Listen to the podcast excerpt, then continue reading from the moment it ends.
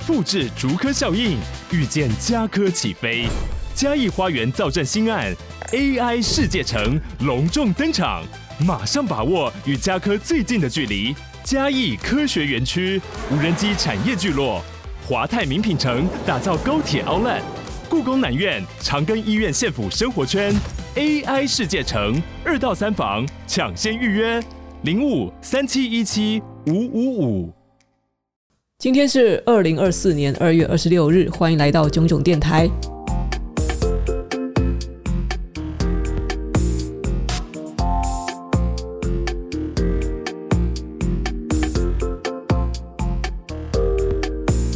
我昨天晚上好像整整从午夜十二点一直睡到早上快要十点，就是差不多九到十个小时的睡眠时间。是最近吃的芝麻素太有效吗？就是我之前有给大家推荐过丰杰生医，它的有一个新产品，就是芝麻素嘎巴。那我真的日常有在吃，我每天晚上都吃。那个号称是可以调节自律神经，甚至说一定程度上可以让你的思考不要那么负面。那我不知道这是什么原理，不过这个保健食品真的是蛮神的，我使用了有一段时间。哦，不过今天不是要夜配啦。睡这么久的主要原因还是因为太冷了啊！台北最近怎么搞的？哦，我就要抱怨一下，我已经把冬天的衣服收起来，厚的棉被收起来，而且都是已经洗最后一次哦，就是不是为了以防它放到衣柜的深处会发霉之类的嘛，都要先最后做一次彻底的洗干净，然后再晾干，再又再打包嘛，我都已经做好那些程序了，然后。他现在给我气温又再回到冬天，我真傻眼哎！大概从两三天前天气又变回冬天的时候，我没有打算再把棉被拿出来，这几天就是抱着猫咪睡觉，猫咪直接被我当成热水袋这样。在这样寒冷的天气里，照理讲应该要来聊一些暖心的话题。不过很遗憾呢，如果有人还不知道的话，我想分享给你们最近爆红的某个男子在直男行为研究社的粉专哦被曝光的发言，真的是太离谱了。我一直直到前天我才有时间慢慢的翻，哦，他已经是连载了大概七八篇吧，都是女生跟这个奇怪男子的对话。这个外号叫做“机电一百”的男子，他其实已经被通报过很多次，就是性骚扰的行为，然后他也上过新闻，所以算是性骚扰惯犯。然后投稿到粉砖的这位女性，她跟他可能是有一段时间的朋友，或者说应该是网友，没有到很亲密的那种程度。这个女生她应该就算是一个网美，所以她基于礼貌的态度，一直保持跟这位已经有很多性骚扰前科的男性联系。面对他的一大堆的 IG 私信，是通常是不太回复，或是回复了就是冷漠，但是至少都是保持友善的态度。在对话记录中，就只见这个男生，他时不时的就会丢一些。蛮恶心的发言，像是他就是要跟女生发生性关系啊，或者他锁定了哪个地方、哪个校园里的漂亮女生啊，然后甚至还把一些那呃网络上搜集到的女生照片丢给那个女生看，说哦，我比较喜喜欢哪一个哪一个，很 low。那我也不知道他是到底凭什么觉得他可以跟别人聊这些，因为起来当事者女性也跟他并不是很熟，也不想跟他聊，但是他屡劝不听，要一直都自我感觉良好。这个男生因为他年纪到了，他有点着急，然后他居然在私讯要求当事者女性说跟他发生性关系，莫名其妙，别人根本就不喜欢他，但他真的做出这种要求，而且他的理由居然就是因为我年纪大，然后然后我又赚多少钱，我有什么不好什么之类的，他用这一套理由呢去骚扰每一个女性，然后时不时的就说哦自己又赚了多少钱了，又对女生发私讯说哦你你就嫁给我吧，或者说你跟我一起住吧，你跟我一起养猫吧，就很莫名其妙。我觉得我看越多越在怀疑这个男生是不是精神有问题，可是。看起来学习能力跟工作能力是无异于常人的，有可能真的有什么社交障碍吧，或是父母用一种不太正确的方式教导他。好了，总之呢，这一系列惊爆的对话，大概连载到第五、第六篇的时候，终于出现了他的至理名言，就是他刚跟女生介绍了一什么夜市有好喝的果汁之类的，就是分享夜市美食，然后下一句话。突然话题急转直下，变成我已经三十五岁了，必须尽快跟年轻貌美、前凸后翘的女性发生性关系。这是人说出来的话吗？因为这话实在太恶、太突兀了，所以顿时爆红哦！就这一篇对话就被一千多人分享。而且出现了各种改编的迷因图，什么我已经多少多少岁了，必须怎样怎样怎样。大家光是看这个字面上对话，也就看得出来，其实这真的很荒唐。就是为什么会有男生觉得哦，我已经多少多少岁，然后我就必须要达成什么任务？哦，他居然把说我要跟一个女性发生性关系是一个必须要达成的类似成就或是里程碑的东西，甚至我还必须是跟年轻貌美、前凸后翘的女性发生性关系。我说为什么？为什么他到底为什么凭什么觉得他必须要跟一个漂亮的女生发生性关系？他想要做爱就算了，为什么一定是一个漂亮女朋友？其实那段对话里面还有一些更夸张的陈述，比如说这个人他居然限定与他发生性关系的女性就只可能是二十一岁到二十七岁哦，最多二十七岁。哇靠，他当自己是里奥纳多吗？他居然限制他已经三十五岁了，然后他要求说对方最多只能二十七岁。那一连串对话真的超级让人傻眼，甚至他明明都已经花了两千多块钱让自己脱离童子身了，然后他还在纠缠其他的女性。也就是说，这个人呢，不单单只是他自己的身体的欲望没有得到解决哦，他就算自己解决了，他但是他仍然还是希望找到一个不要花钱的、有感情的人跟他发生性关系啊。那那其实那个根本原因在他自己身上，可是他就是始终没有觉悟到，他不知道自己欠缺什么，还一直就是在强调说哦，他又有钱了哦，当冲今天赚了多少钱。他的股利又领了多少？然后他现在年薪达到多少？我的公司现在多好多好？他还在强调这些，然后就觉得别人应该要跟他发生性关系。总来讲是蛮无聊的。我没有想到，我居然花了快要半个小时去追完这整串对话。我只觉得这个这个很像创作文。但是后来因为还有其他人的投稿，以及很多受害者女性都有出来发声，才让我知道哇，这个是真实的人哎，这是真实事件哎。然后这个人有上过新闻。因为槽点太多了，所以我也没有打算正经的探讨这件事哦。那结合我们的商业知识呢，我想要纯粹的分享一个，我觉得也许是男生女生都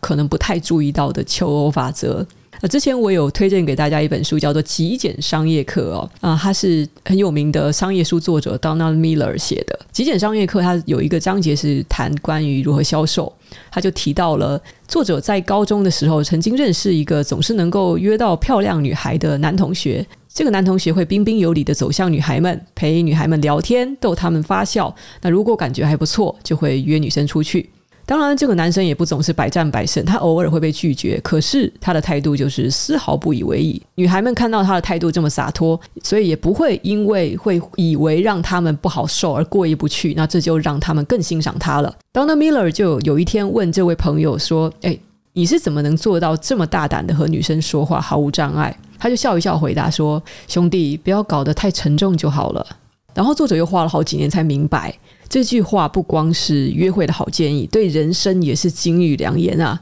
约会就只是约会，被拒绝是生活的一部分，我们必须要承认这一点。所以在对人提出要求的时候，不管是要邀对方去看场电影也好，还是对他告白，问他愿不愿意当自己的女朋友也好，提出要求的时候要保持轻松，你要让对方感觉到你是可以被拒绝的哦，这样子的感受反而能够提升成功率。不只是在直男行为研究社出现了这诸多的恶男呐、其实有很多的这个被人家称为恶男的恶男，因为他们常常会预想别人就必须要为他们服务，不能拒绝他们的要求哦，因为我年收几百万，因为我待的公司好，因为我三十五岁了，因为我怎样怎样，所以呢，你就必须喜欢我啊，你不能拒绝我，你拒绝我的话就一定是你的错。他们有太多这样不切实际的幻想，但是却不曾去考虑过对方的想法。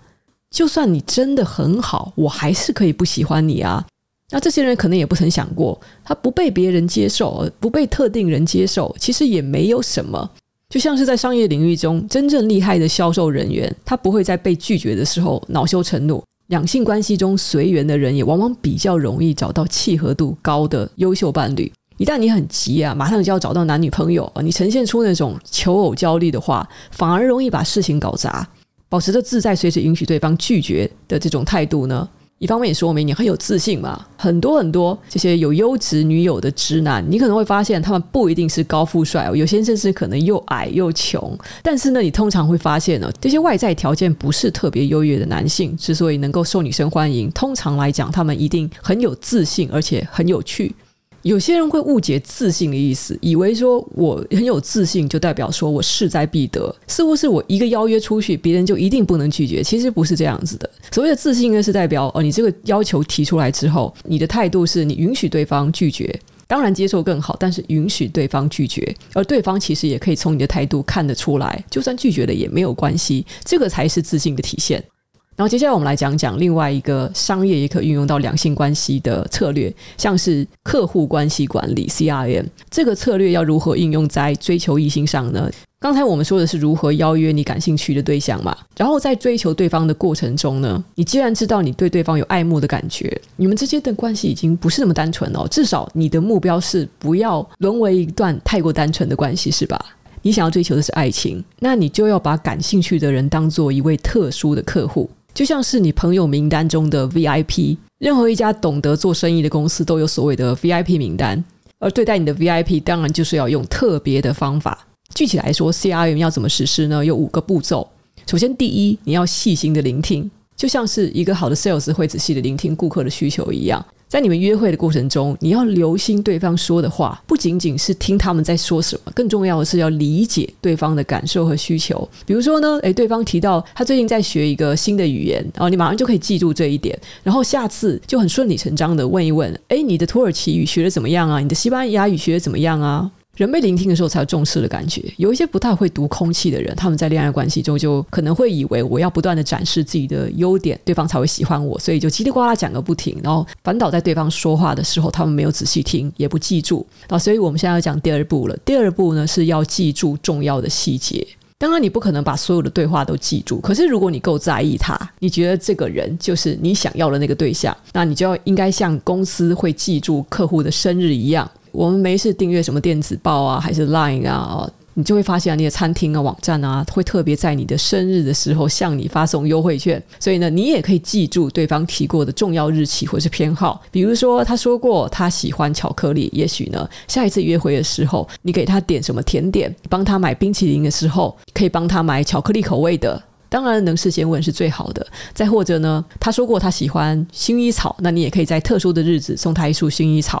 这些看似不重要的小细节累积起来，都会让对方感觉到你重视他，以及你是一个懂得照顾他人感受的人。然后我们进一步说，第三步叫做个性化互动。通常企业会通过分析顾客数据来提供个性化的服务，那当然是在已经有大量的数据的前提之下。所以呢，在你已经细心聆听，而且记住了很多细节之后，你就可以根据对方的喜好和兴趣来计划约会。比如，如果对方喜欢户外活动，你就可以计划一次远足；比如，对方有特别说过他喜欢某某歌星，那你或许可以出其不意的帮他买到演唱会的票，或是因为听说过他喜欢某个明星，你就帮他订了那个明星最新出演的电影的门票等等。第四步叫做及时回应。通常顾客如果对公司有提问或者需求的时候，公司一定会尽快及时的回应。恋爱关系也是一样，不用在那边玩心机小游戏啊。当对方发讯息给你的时候，就是要适时的回应，不要让对方等太久了，因为这显示了你对这段关系的重视和尊重。哦，我想这应该也不用特别废话了。然后接下来我们来讲 CRM 的第五步，叫做持续关注。企业会持续的关注顾客，以维持长期关系。即使你们之间的感情已经确立了，搞不好已经成为情侣了，也不要忽视要持续的关心。以前做得到什么，成为情侣后还是要做得到什么。